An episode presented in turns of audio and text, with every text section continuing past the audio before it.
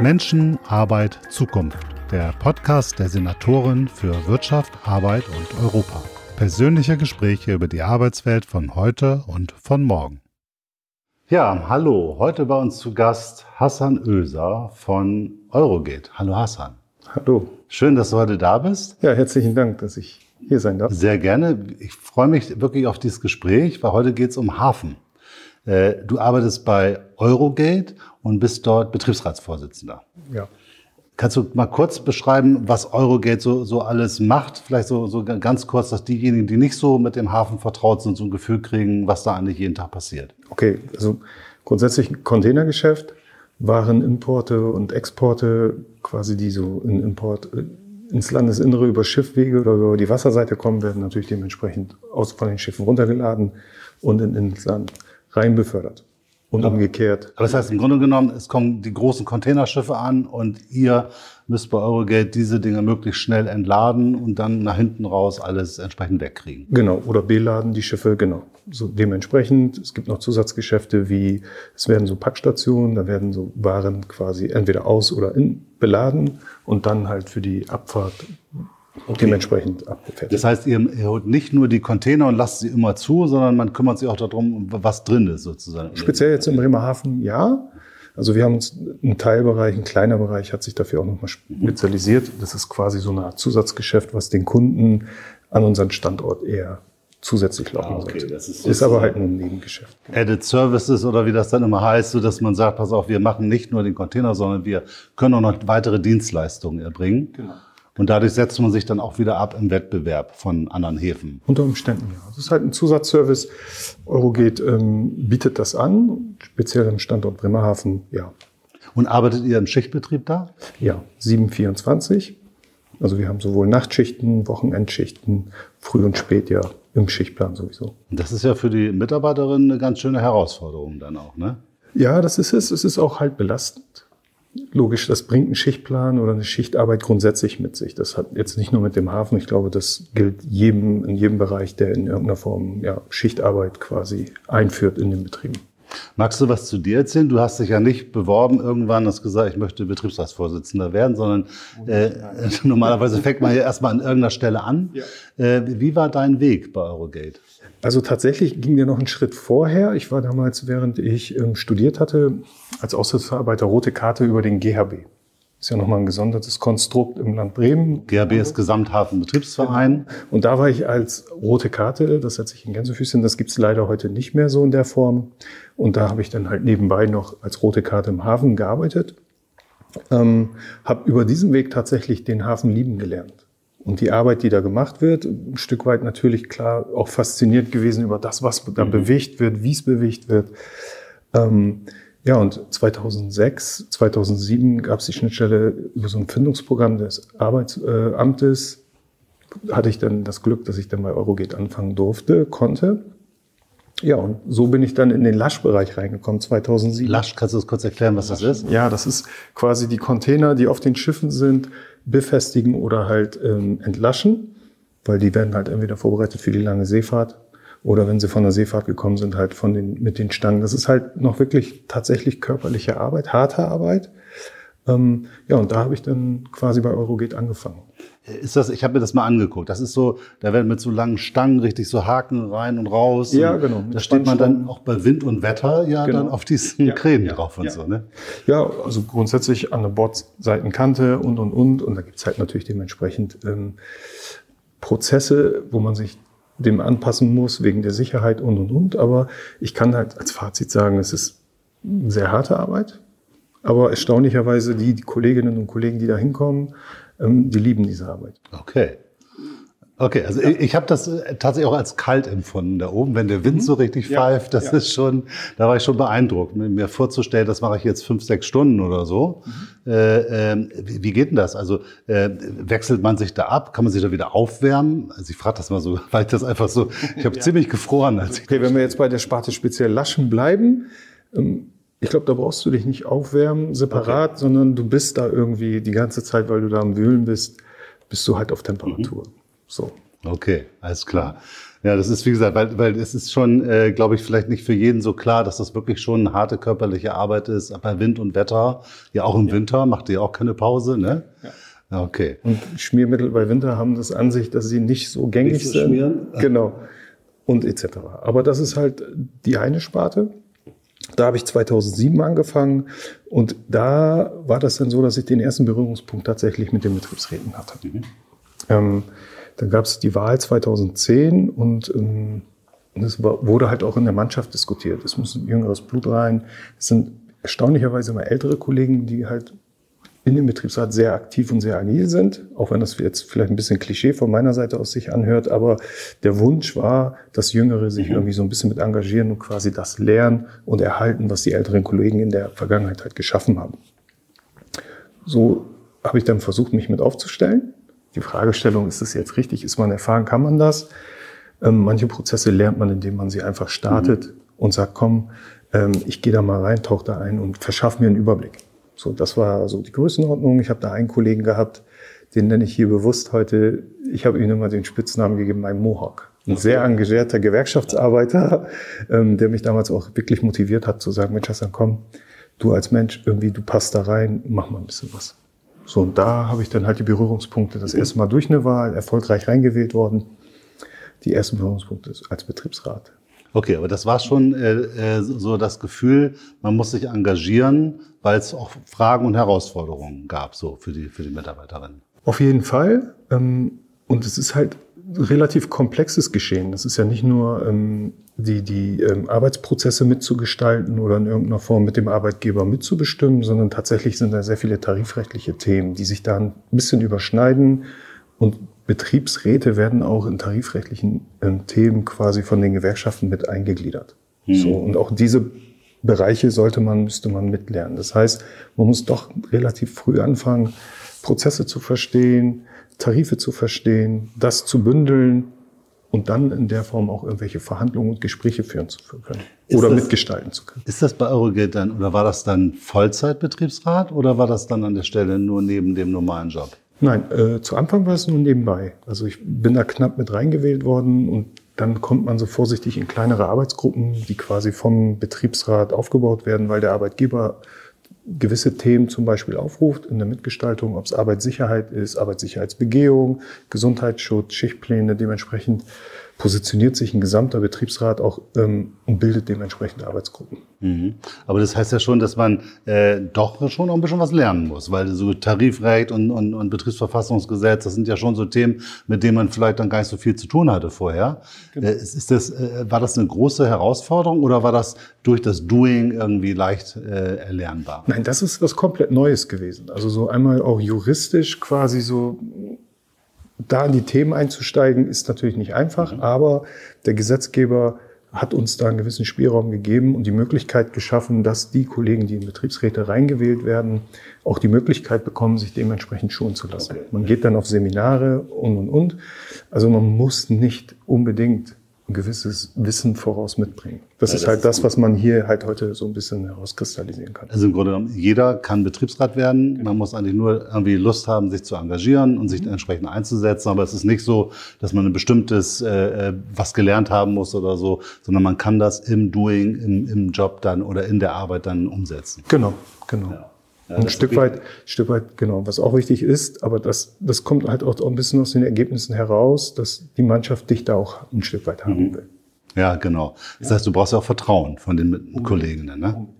Ohne das, weißt du selber, wie es in, in, den Wahlen ist, dann, dann, dann wirst du es halt nicht schaffen. Ja, ich glaube, das ist ja auch wichtig, weil wahrscheinlich sind als Betriebsrat kommen die Kolleginnen ja auch zu dir und sagen, Mensch, da, da habe ich ein Problem oder hier läuft was nicht. Also du wirst wahrscheinlich auch sehr viele, sehr persönliche Kontakte dann da haben, ne? oder? Ja, also es ist, ähm, es sind sehr individuelle und sehr verschiedene Themen. Das mhm. bezieht sich dann immer wieder tatsächlich auf Individual, wo wir als Betriebsräte immer trotzdem noch mitgestalten oder Ratschläge geben, Tipps geben, wie würden wir da vorgehen, wie sollte er sich jetzt richtig verhalten oder oder oder. Tatsächlich sind wir aber als Betriebsräte, unsere Hauptaufgabe besteht für das Kollektiv. Also für die, mhm. für die gesamte Mannschaft. Wie viele sind das bei euch? Wir sind aktuell insgesamt 1200. Mhm. Also okay. knapp 1000. Da kannst du ja auch nicht jedes Einzelproblem diskutieren, ist ja gar nicht möglich. Ne? Nein, im Grunde genommen ist es tatsächlich auch nicht wirklich also deine Haupt- und Kernaufgabe. Kernaufgabe ist, gewisse Arbeitsprozesse mit dem Arbeitgeber zu steuern, die Sicherheitsmaßnahmen oder die Themen, was Arbeitssicherheit angeht, mitzugestalten oder umzugestalten. Langfristige Prozesse wie Digitalisierung, Automatisierung, was jetzt ja gerade akut ist, da in irgendeiner Form mitzugestalten, das sind hauptsächlich deine Themen. Das ist natürlich gerade im Hafen eine besondere Herausforderung, weil der Hafen steht wie die gesamte Wirtschaft, aber vielleicht noch mal ein Stück stärker unter einem enormen Transformationsdruck, ja. weil natürlich der, der Wettbewerb ja nicht nur innerhalb Deutschlands, sondern ihr habt ja einen internationalen Wettbewerb ja. und müsst euch immer wieder behaupten. Und das wird immer wieder die Frage sein, ihr müsst in den Kosten runter, mhm. ihr müsst in der äh, Produktivität hoch, ja. was immer schnell vielleicht bei der Unternehmensleitung die Impulse freisetzt. Wir müssen mit weniger Leuten mehr schaffen mhm. und müssen äh, digitalisieren. Wir müssen die Prozesse optimieren. Äh, da kommt man ja automatisch schnell in so eine, so eine Gegenposition. Oder, oder wie siehst du das überhaupt? Ist das eine Gegenposition im Sinne von, die Unternehmensleitung möchte was, der Betriebsraum möchte was anderes? Mhm. Oder ist es eigentlich ein, ein gemeinsames Ziel, wo man gemeinsam eine Lösung finden muss? Ja, das ist eine sehr spannende Frage. Tatsächlich. Also wenn du als Arbeitnehmer klassisch hörst, der Betrieb möchte automatisieren oder Prozesse umgestalten, die unter Umständen zum Nachteil mhm. für mich werden könnten, stemmst du dich natürlich erstmal gegen. Logisch. So. Tatsächlich aber ist, ähm, glaube ich, wichtig, gerade weil wir auch die Berührungspunkte zu internationalen Häfen haben. Warum haben wir eine Konkurrenz zu internationalen Häfen, speziell im Hafengeschäft? Es gibt nicht nur die, die klassischen Container, die nur nach Deutschland kommen oder Deutschland verlassen. Es gibt auch so Zwischensteps, Transshipment-Container, die quasi einmal abgeladen werden und an den Häfen auf andere Schiffe für andere Routen umgeroutet werden oder umgeladen werden. Da ist auch der spannende Bereich, also wo sehr, sehr viel Geld auch zu verdienen ist aus Brille Arbeitgeber. Ähm, ja, und diese Schiffe, wie kriegt man diese Container quasi nach Deutschland gelotst, um von hier sie weiter zu exportieren? So, und, und da stehen natürlich wir direkt in Konkurrenzhäfen zu den Westhäfen, ob es Rotterdam ist, Antwerpen, das sind die klassischen Häfen, wo wir in Konkurrenz stehen und die halt einmal zu anderen Löhnen unter Umständen arbeiten, zu anderen Tarifgefüge unter, unter Umständen arbeiten. Ein Antwerpener Hafen ist zum Beispiel so groß flexibel, dass sie wirklich einsatzbezogen abgerufen werden. Mhm. Das erfordert halt eine, einmal wenig Sicherheit. So fühlt sich das zumindest für uns an. Zweitens ähm, eine hochgradige Flexibilität. Das heißt, du weißt als äh, äh, Arbeitnehmerin gar nicht, äh, muss ich jetzt heute arbeiten oder morgen arbeiten und wie lange muss ich arbeiten? Oder? Das ist das, was du eben gesagt hast. Also tatsächlich, wenn die Schiffe da sind, arbeitest du und wenn sie nicht da sind, okay. bist du halt nicht da. Okay. Und so eine Art ähm, das unternehmische Risiko trägt gefühlt, gefühlt, sage ich nur, aus meiner Brille heraus so der Arbeitnehmer in Antwerpen. Das wiederum verschafft uns einen hohen Druck. Ja, wie reagieren wir darauf und was verantworten kann denn ein deutsches Standort als, als Hafen mitgeben? So, und darauf musst du dich halt ähm, einstellen oder dich positionieren dementsprechend. Ja. Und klassisch ruft natürlich der Arbeitgeber dann auf, wie kann ich denn relativ schnell quasi meine Kosten senken?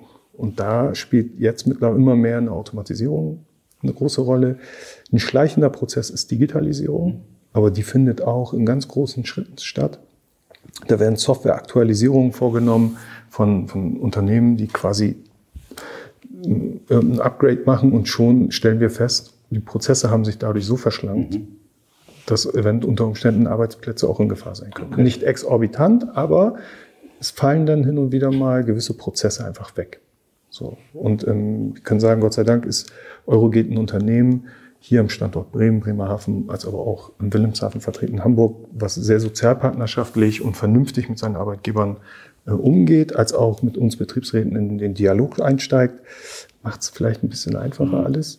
Aber nichtsdestotrotz versuchen sie ihre Prozesse durchzuziehen. Na klar. Wenn du sagst Rotterdam in Holland, warum geht das da so? Haben die da so, so, so gar keine tarifliche Bindung oder nicht so eine gute Möglichkeit für die Arbeitnehmerin, sich da entsprechend einzubringen? Ich glaube schon, dass sie gewerkschaftlich organisiert sind. Wie das da geschichtlich gewachsen ist oder wie man dahin gekommen ist, dass man in Antwerpen zum Beispiel so flexibel geworden ist, muss ich dir ehrlich sagen, weiß ich nicht. Ja. Wir akzeptieren es als ein Status quo ja. und sagen, das ist das, wo, wogegen wir uns ein Stück weit stemmen müssen oder dagegen arbeiten müssen und uns hier als Arbeitnehmer und Arbeitnehmerin positionieren müssen. Wie ist denn die, oder wie schätzt du denn die Zukunft der Häfen ein? Also man könnte ja auf die Idee kommen, Mensch, da fahren jetzt so diese Van Carrier rum und, und die müssen ja auch schon mit EDV gestützt wissen, wo steht eigentlich der Container, den gebe ich nach hier, nach da. Äh, und auf dem Schiff ist ja auch alles wahrscheinlich EDV-technisch genau gesetzt, wo steht welcher Container. Das heißt, man weiß eigentlich, wenn man in die Software reinguckt, so Punkt, hier ist der Container, der muss da und dahin und kommt da und daher. Äh, da könnte man ja auf die Idee kommen, eigentlich brauche ich gar keine Leute mehr, weil äh, die, die, die Vancarrier lasse ich automatisch fahren, dann setze ich ein paar Leute in so einen Steuerstand und äh, der Rest läuft EDV gesteuert. Ist das eine realistische Zukunft oder ist das eher äh, Spinnerei? Nein, die ist realistisch. Also wenn ich das mal so sagen darf, als Gefahr bezeichnen darf, dann ist diese Gefahr ja, mhm. definitiv schon da und es gibt Prozesse und selbst Eurogate testet ja, hat eine Testfläche, wo diese Prozesse getestet werden. Es gibt andere Länder, nicht zwingend die mit Van-Carriern, aber mit anderen Geräten quasi auch schon automatisch fahren. Also selbst in Deutschland, wir wissen, in Hamburg gibt es ein Containerterminal, was auch ein Stück weit automatisch fährt. Ähm, also diese Prozesse sind da und realistisch. Okay, das heißt, im Grunde müsst ihr ja auch ganz viel Know-how entwickeln, auch als Betriebsräte, ja. äh, um überhaupt auf der Ebene äh, mitdiskutieren zu können. Ne? Also wie, wie, wo holt ihr das denn alles her? Ich meine, ihr müsst ja auch arbeiten und hin und her. Also wie kriegt ihr das Know-how für diese ganzen technologischen Transformationsprozesse? Ähm, zum einen, weil wir das Beratungsrecht haben, was über ein Betriebsverfassungsgesetz mhm. kommt. Das ist halt eine Stütze für den Arbeitnehmer, mhm. was man ja auch sagen muss. Ähm, Gott sei Dank, dass wir das so haben. Mhm. Das ist das eine. Da kann man sich halt Beratung und Expertise und Meinung einmal ranholen und dementsprechend sich mal informieren lassen oder beraten lassen. Als aber auch die Zusammenarbeit mit den Gewerkschaften. Auch die Gewerkschaft positioniert sich in diesen Prozessen, ähm, bildet gewisse Netzwerke mit uns gemeinsam und wie sehen denn so eine Prozessabläufe aus? Und wie kann man zukünftig auch Arbeitsplätze erhalten? Mhm. Weil das ist ja gerade das, was die Herausforderung gerade ist bei Digitalisierung, Automatisierung. Ähm, auf der einen Seite wissen wir, es müssen Arbeitsplätze in irgendeiner Form abgebaut werden, wenn wir diesen Status quo akzeptieren. Mhm. Wenn wir sagen, nein, wir verschließen die Augen und sagen, nein, wir glauben an alles das, was gerade passiert, nicht. Und wir bleiben genau auf dem, auf der Position, wo wir uns gerade befinden. Das wird nicht funktionieren. Das wird nicht funktionieren. Ja. So, also haben wir als Aufgabe tatsächlich, wie retten wir sozial anständig und gerecht und vernünftig Arbeitsplätze, erhalten die Arbeitsplätze trotzdem und bringen in so einem schleichenden Prozess oder in so einem Zahn in Zahn in sich gleitenden Prozess wo Automatisierung auch eingeführt wird. Welche Rolle spielt Qualifizierung dabei? Also wenn da kommen ja neue Software und da muss man sich mit neuen Dingen auseinandersetzen, mhm. Prozesse ändern sich. Ist das eine, eine, eine, wichtige Funktion bei euch, um die Leute da auch arbeitsfähig zu halten, sie zu qualifizieren? Das ist immens wichtig. Zumindest ist es die aktuelle Einschätzung. Wir haben das gesamte Personalkonzept, glaube ich, noch nicht gesehen, so in der Form. Wir können es erahnen, was dahinter stecken könnte. Wir haben mit ähm, Verdi ja zusammen dementsprechend einen Tarifvertrag verhandelt, gemeinsam und dem Arbeitgeber, ähm, wo genau diese Schulungs-, Umschulungsmaßnahmen, also technische Weiterbildung, ähm, stark unterstrichen sind und klassisch im Tarif da auch absehen, dass genau in diese Richtung auch geschult werden soll. Also du hast einmal den Hafen, klassischen Hafenarbeiter, der wahrscheinlich noch den Van Carrier fährt. Und wie kriegen wir den mit dem Wissen, was er als Hafenarbeiter hat, umgeschult oder eine Erweiterung in technische Bereiche, dann bringt er halt das, das Praktische mit an Know-how. Und wenn er dann nochmal eine Erweiterung in den technischen Bereich bekommt, dann ist das, könnte es unter Umständen eine Win-Win-Situation sein. Mhm. Ja, das ist immer ganz wichtig. Ja. Es ist aktuell ein bisschen einfach nur gedacht. Dahinter müssen Prozesse stehen, auch abgestimmt mit Land Bremen, mit dem Arbeitgeber. Gibt es da Fördermaßnahmen, Förderprogramme? Und wir müssen auch rechtzeitig einschreiten. Ja, das ist ja ganz wichtig auch für uns, weil wir natürlich auch seitens des Landes versuchen, diese Prozesse gerade im Bereich Qualifizierung ganz stark mit zu unterstützen. Es gibt ja Fördermittel von der Arbeitsagentur, aber wir brauchen ja auch die entsprechenden Angebote, das muss man organisieren. Äh, und da engagieren wir uns ja auch an der Stelle ganz stark. Du hast eben den Tarifvertrag angesprochen. Das ja. ist der Digitalisierungstarifvertrag, oder wie heißt der? Ja, genau. Ja. Genau. Das ist ja sehr spannend, weil das heißt, ihr habt konkret zu dieser Thematik euch hingesetzt und sagt, okay, da kommen jetzt riesen Themen auf uns zu. Was ist da der, der, der Kern der, der, des Tarifvertrags? Es geht dann nicht nur um Löhne, oder, sondern es geht um ein großes Spektrum dann von Themen. Genau. Also eigentlich der Urkern war, dass wir gesagt haben, wir saßen in unseren Büros also, und haben immer diskutiert, ja Mensch, deutschlandweit hören wir über Automatisierung. Hier fallen Arbeitsplätze weg, da fallen Arbeitsplätze weg. Und wir waren noch in dieser Position, was ich eben ja nochmal gesagt hatte, pauschale Abwehrhaltung. Das Nicht-Akzeptieren des Status quo. Ähm, und wir müssen was dagegen tun. Wir müssen eine Bewegung irgendwie gewerkschaftlich in, auf den Vorweg bringen oder im Vormarsch bringen, weil irgendwie akzeptieren alle eine Automatisierung und ähm, zu dem Zeitpunkt fühlte es sich so an, als ob es Automatisierung für umsonst gibt. Ja, ich entscheide mich, ich will automatisieren und ich automatisiere. Mhm. Was mit den Arbeitnehmerinnen und Arbeitnehmern, das beziehe ich jetzt nicht auf Euro geht, sondern generell, mhm. eigentlich schon fast weltweit, ist völlig egal und sekundär. Wir wollen automatisieren, mhm. weil wir müssen ja automatisieren. Dann hast du ja 100 Millionen Gründe, warum du automatisieren willst. Du sagst, die Konkurrenz, äh, die Shareholder wollen eine Gewinnoptimierung haben oder, oder, oder. Das Geld, was sie haben, reicht ja nicht. Ja, äh, gibt's ja tausende Gründe. Und so sind wir halt mit unserer Gewerkschaft in die Diskussion reingegangen und haben gesagt, liebe Leute, wir müssen es doch schaffen, dass ein Unternehmen, auch wie Eurogate, Verantwortung für das übernimmt, was die Kollegen in der Vergangenheit auch schon geleistet haben. So, natürlich haben sie faire und gute Löhne bekommen, aber nichtsdestotrotz steht da ja eine Verantwortung hinter, wo auch der Arbeitgeber sagen muss, okay, genau. ich will automatisieren, aber sozial fair und anständig und vernünftig.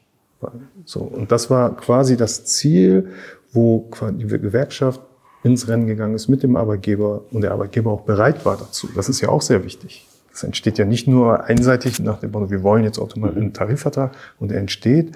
Der Arbeitgeber hat diese Verantwortung gesehen und auch angenommen und gesagt, ja, liebe Leute, setzen wir uns hin und reden mal darüber. Dann macht ja auch total Sinn, weil wenn ihr jetzt einfach, wenn der, die Arbeitgeberin irgendwie sagt, nö, interessiert mich nicht, dann würde der Betriebsrat sagen, okay, dann interessiert das auch nicht, dann blockieren wir erstmal und dann geht ja erstmal gar nichts mehr. Ne? Diese Sozialpartnerschaft, Gott sei Dank, sie funktioniert bei Eurogate. Mhm. Und ähm, das ist ein wichtiges Fundament, um auf dem aufbauend auch die Themen dann gestalten zu können. Und ich, ich würde heute noch aktuell sagen, dass wir auf einem vernünftigen Weg sind, dass wir beidseitig auf Augenhöhe offen darüber diskutieren. Und dann logisch löst Automatisierung, wenn der Arbeitgeber darüber offen redet, Ängste bei der Arbeitnehmerschaft aus. Wir wiederum signalisieren ganz stark auch gegenüber dem Arbeitgeber, sequenziert es bitte so, dass alle vernünftig in den wohlverdienten Ruhestand kommen können und nicht auf halbem Weg noch Angst um ihre Existenz haben müssen. Das ist halt sehr, sehr wichtig, den nicht nur bei Eurogate, generell zu versuchen, den Arbeitnehmern irgendwo eine Angst wegnehmen zu können. Ja klar, ich meine, das sind ja existenzielle Ängste, äh, vollkommen nachvollziehbar.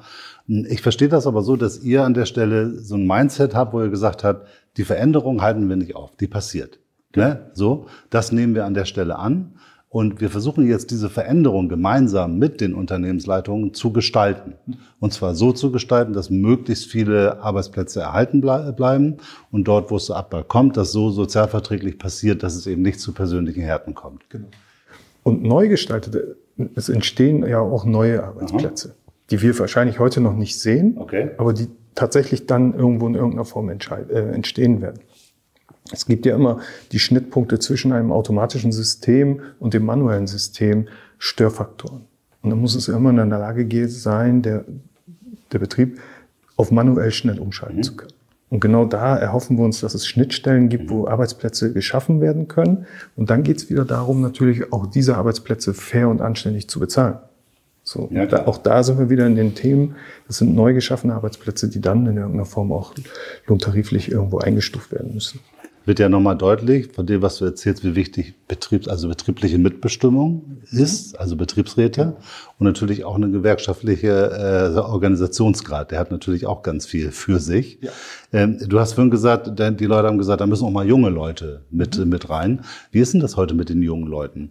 Äh, ich weiß, als ich meine Lehre gemacht habe in den Stahlwerken, äh, da war das relativ selbstverständlich. So nach den ersten zwei Monaten fuhr man auf so eine Fahrt und dann kriegte man da abends irgendwie so ein Formular hingelegt und da war man Mitglied der IG Metall. Herzlichen Glückwunsch. äh, äh, und äh, wie ist das heute? Also ist das selbstverständlich, dass die jungen Kollegen, die da, da sind, in die Gewerkschaft äh, eintreten? Oder sind die da eher so, so zurückhaltend nach dem Motto, ist so alles gut hier, meine Stunden und mein Geld ist irgendwie in Ordnung? Also ich, ich glaube, viele kommen ja und unter Umständen können die gar nichts mit Gewerkschaft und Tarifvertrag und und und was anfangen.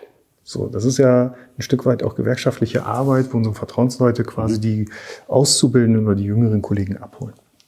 So, bei uns, wir sind ja im mittleren Alter quasi eingestiegen in das, wir sind bei Eurogate. Ähm, und mussten natürlich über den Weg mal schnell lernen. Sag mal, die Tarife, die Löhne sind gesichert. Wo, woher kommt das alles? Und dass man gesehen hat, okay, es haben Kolleginnen und Kollegen in der Vergangenheit vor uns verdammt gute Arbeit geleistet und haben so viele Sachen für uns ausgehandelt, wo man sagt, wir sehen uns in der Verpflichtung, das weiter zu erhalten. Ne? Diese Rahmenbedingungen. Ich würde fast nicht jung und alt sagen. Ich glaube, ich habe fast das Gefühl, es ist grundsätzlich ähm, nicht mehr so die Bereitschaft da, gewerkschaftlich engagiert zu sein. Siehst mir bitte nach, wenn das so ein bisschen klischeehaft ist, aber ich sehe es bei uns, Klar. dass wir schon Überzeugungsarbeit leisten müssen, ähm, dass Kollegen sich auch engagieren für Betriebsratsarbeit, für Gewerkschaftsarbeit, ehrenamtliche Nebentätigkeiten. Die, Gott sei Dank gibt es die immer noch, aber sie nehmen ein Stück weit ab. Und wenn die Themen halt auch ein Stück weit unangenehmer werden oder schwieriger werden, kann das bei dem einen oder anderen dazu führen, dass er vielleicht sagt, na, ich, lass mich mal einfach meine Arbeit machen. Mhm. Ja, das ist natürlich eine schwierige Entwicklung, weil ich glaube, vielen ist gar nicht mehr bewusst, dass das, was wir heute haben, ja nur da ist, weil es mal erkämpft worden ist. Hm. Und wenn man es nicht irgendwie weiter erhält mit einem gewissen äh, Druck und Organisationsgrad, dann ist die Wahrscheinlichkeit groß, dass sozusagen die andere Seite sagt, okay, da habe ich ja Raum, den kann ich mehr erobern. Also ich halte es ja für total wichtig und ich glaube, das ist eine zentrale Herausforderung für die Gewerkschaften auch, ja. äh, nochmal deutlich zu machen, wie wichtig es die Organisation ist dass eben wirklich jeder davon profitiert. Und es macht eben Sinn, nicht nur zu gucken, muss, profitiere ich jetzt gerade in diesem Augenblick davon, dass ich Gewerkschaftsmitglied bin, sondern sich bewusst zu machen, ich profitiere auf lange Sicht, meine Kinder profitieren, alles profitiert davon, wenn wir einen vernünftigen Gewerkschaftsorganisationsgrad hat, damit Sozialpartnerschaft an der Stelle eben funktionieren kann. Das ist sehr, sehr wichtig. Aber, und es geht meiner Meinung nach gar nicht mal nur darum, wie profitiere ich davon. Also dieses, mhm davon löse ich mich ein bisschen, mhm. sondern so für mich ist ein bisschen so die Brille auch, was, was kann ich für, für die Gesellschaft leisten? So, und wenn das mein Part ist, was ich dazu leisten kann, oder maximal und mehr leider nicht imstande bin, dann, dann gebe ich da auch mein Bestes und sage, okay, ich versuche ein Part dazu beizutragen. Ich glaube, da können wir alle noch so ein bisschen was dran tun, dass das wieder bewusst wird, dass es auch einfach total sinnvoll und auch Spaß macht, ja. ein Stück für die Gesellschaft beizutragen. Ne? Ja. ja. ja. Also auf jeden Fall. Das Oder können wir auch ganz schön philosophisch gleich ja, werden. Also was müsste man, nein, da braucht man so tief gar nicht, aber was müsste man eigentlich oder was sollte man eigentlich alles gesellschaftlich machen oder sich, wo sollte man Hilfestellungen geben oder, oder, oder, also fernab von der Gewerkschaftsarbeit mal. Ne? Ja, ich finde es total wichtig, genau.